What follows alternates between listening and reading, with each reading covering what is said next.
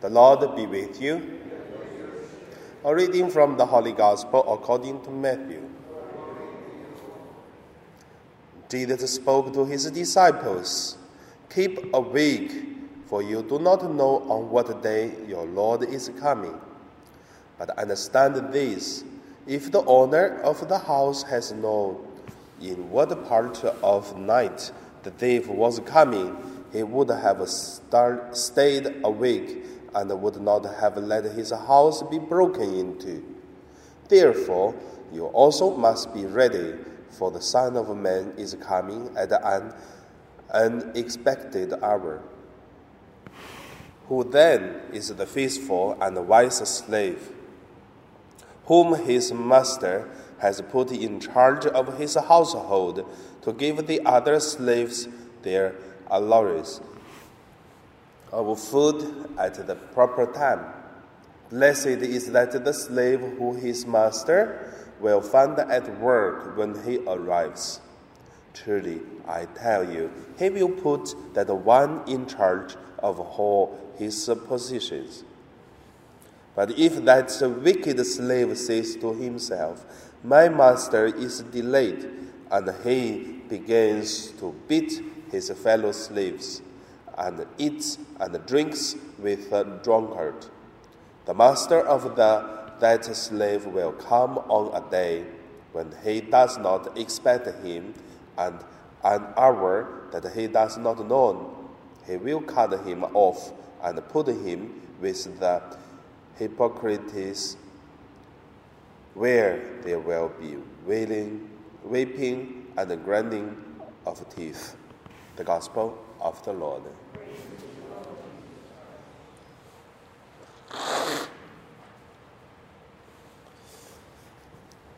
So today, my meditation, I would call it uh, unexpected time. First, let us look at uh, several people expected uh, time and death come. So, how many times did you experience your friends, relatives that uh, die at uh, unexpected time? I just point out some. First, the first memory to come to my mind, which is unexpected, died. It is my classmate when I studied in elementary. Before go to middle school, at the morning we will still play chess, and then afternoon. So we heard he died, car crash. When he died, it's just um, 13 or 12. Until now, no one can find which car crushed him. So, that time, I still remember, I cannot believe, which is a, a very, very young person could die in half a day. So during the day of uh, his funeral, many people cry. Because in my hometown, the people do funeral not like in Hong Kong. We go to funeral house. We don't do it that way. We put the body at home.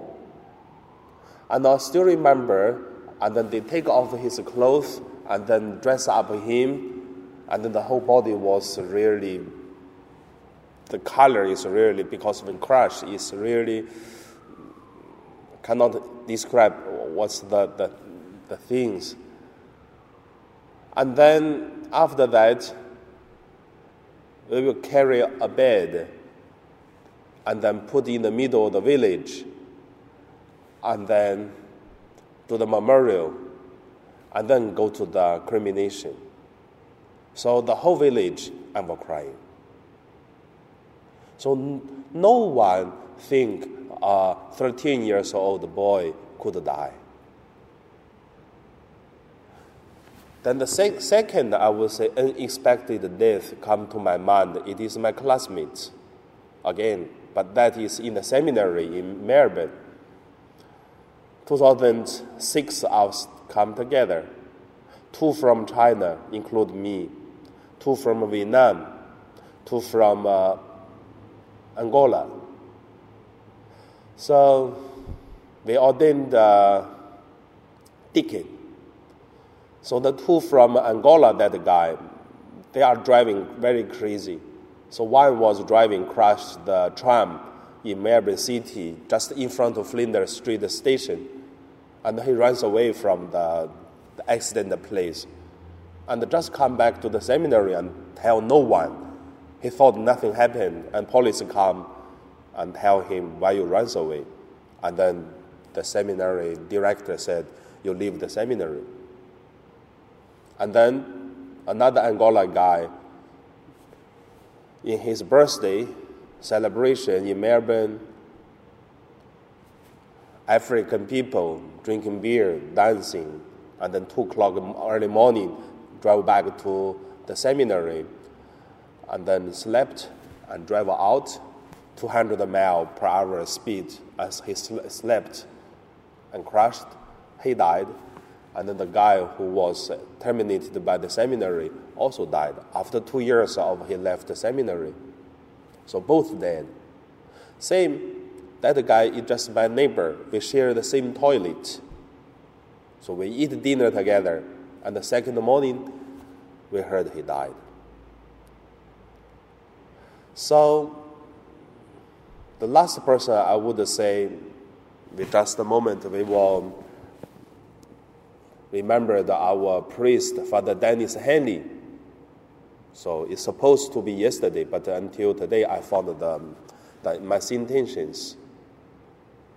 So Father Henley, two of us, we eat together for three years together in St. Margaret Church because other people are busy outside.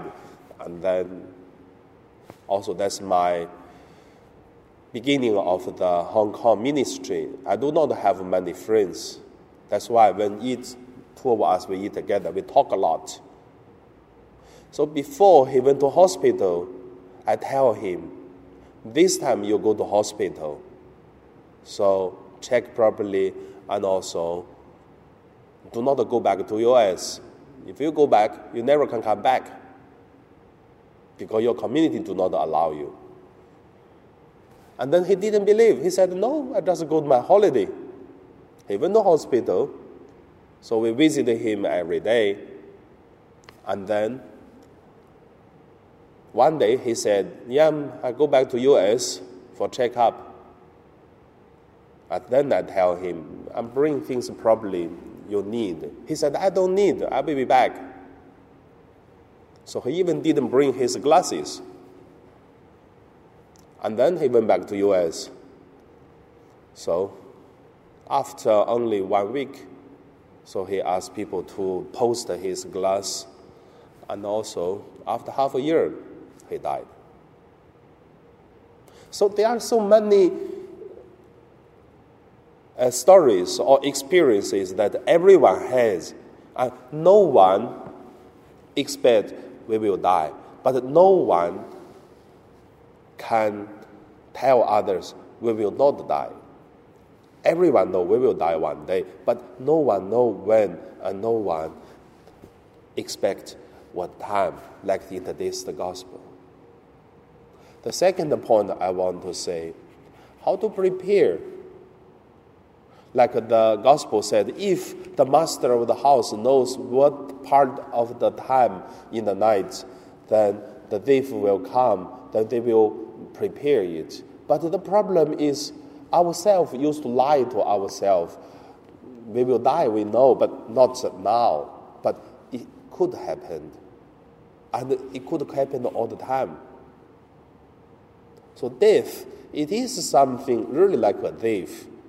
No one like a thief. But thief is always come. So how to prepare it? I remember when we are childhood, our older priests give retreat tell us we have to prepare death all the time. But I would say not that easy all the time. So tired and to prepare for death. But I would say a simple way to prepare death is do not put ourselves into big and peaceful heart.